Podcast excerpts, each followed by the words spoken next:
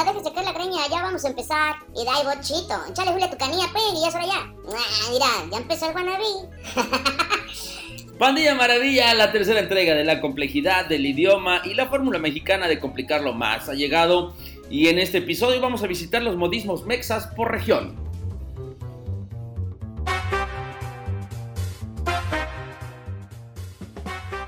Wanna Believers, los mexicanos somos buenísimos para esto de los modismos y buscar nuevas formas para darnos a entender con palabras ingeniosas, chuscas y a veces muy literales que nos ayuden a comunicarnos de una forma más coloquial.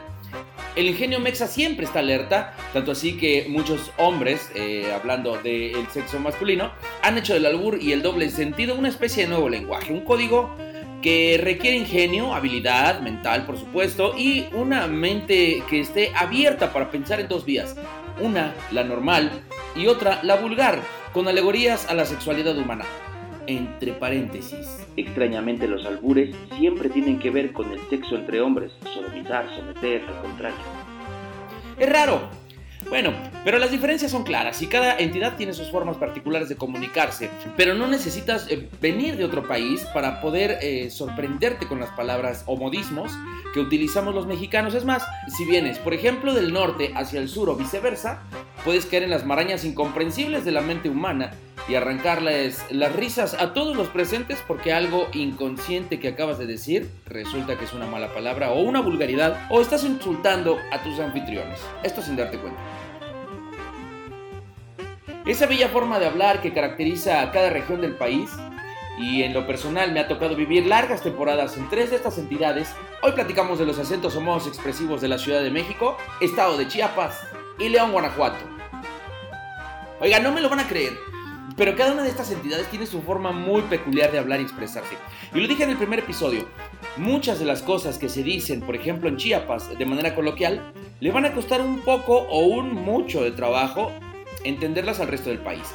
Y es que aquí en el extremo sureste de México existe una mezcla impresionante de culturas, por lo que es un poco complicado al principio entender cuando alguien te dice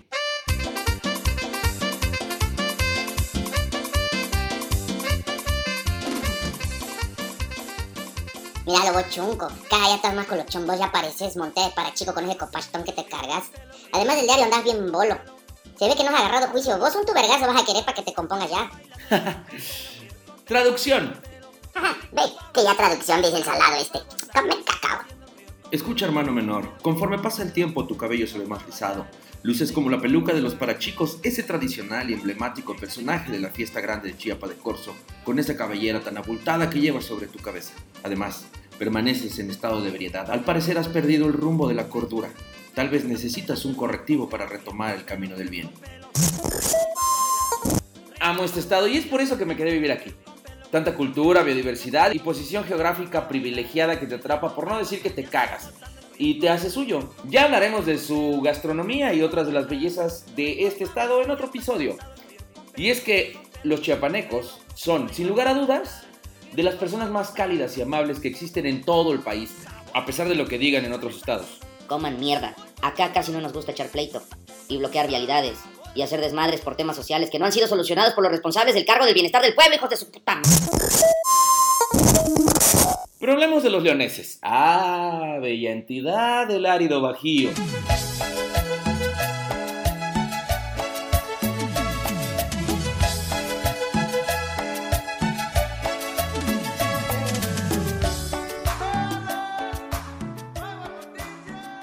Capital del calzado, donde en cada esquina puedes encontrar una piquita. Se le llama así a las fábricas improvisadas, en los hogares que generalmente están ubicados en los barrios populares y son pilar de la producción zapatera nacional e internacional. Pero, si estás de visita, es común que escuches algo como...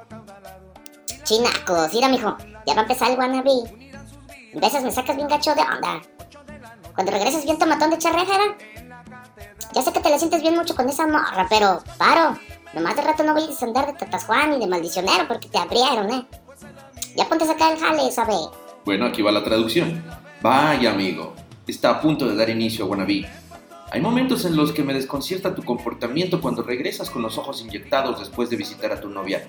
Se nota que estás muy enamorado. Espero que después no te traten como un insecto rastrero y vayas por la vida mencionando improperios. Mejor continúa con tus labores.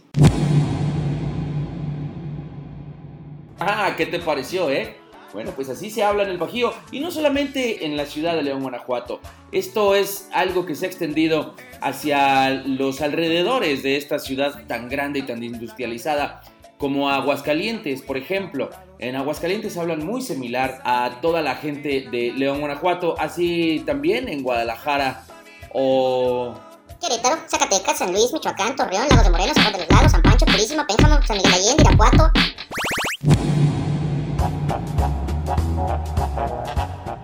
Pandilla, llegó la hora estelar, la hora del acento mexicano por excelencia. Ese que alrededor del mundo intentan imitar con prácticas fallidas al punto de caer en lo ridículo. Hablemos del acento de feño o como se dice desde que el buen chichis de gorila vieja Miguel Mancera tuvo a bien cambiar el nombre de la capital del país por la célebre Ciudad de México o CDMX, por sus siglas. ¡Ta madre! No nos habíamos acostumbrado aún a decir de feños cuando vino este cabrón a regar el tepache. Regar el tepache. Otra frase maciza que bueno, ya analizaremos después.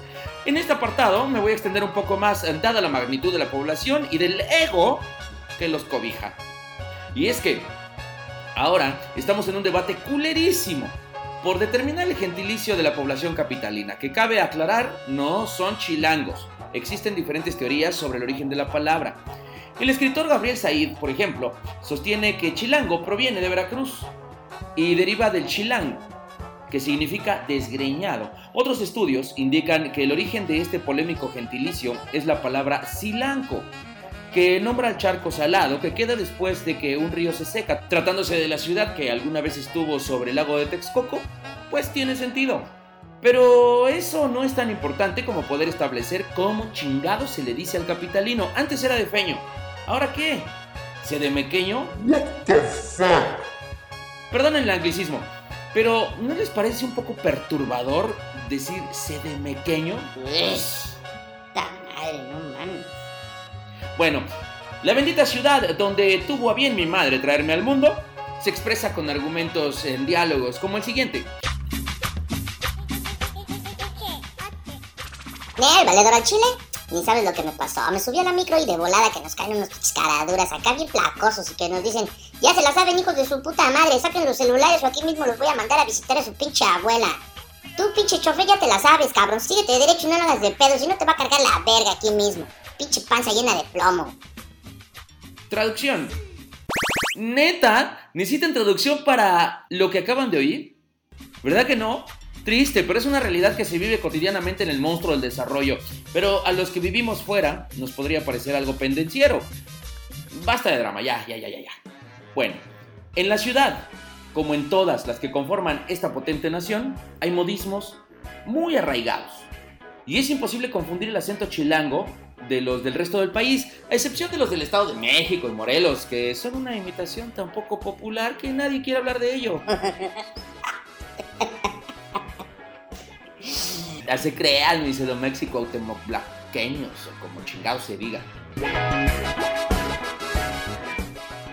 No me queda más que agradecer haber consumido esta botella de jocosidades y comunicarles la felicidad que me embarga al notar que cada vez somos más los que disfrutamos repasar estos nutridos graneros de la insolencia. Les mando un abrazo grande y nos escuchamos la siguiente aventura aquí, en la Feria de la Babosada. Adiós pandilla, maravilla.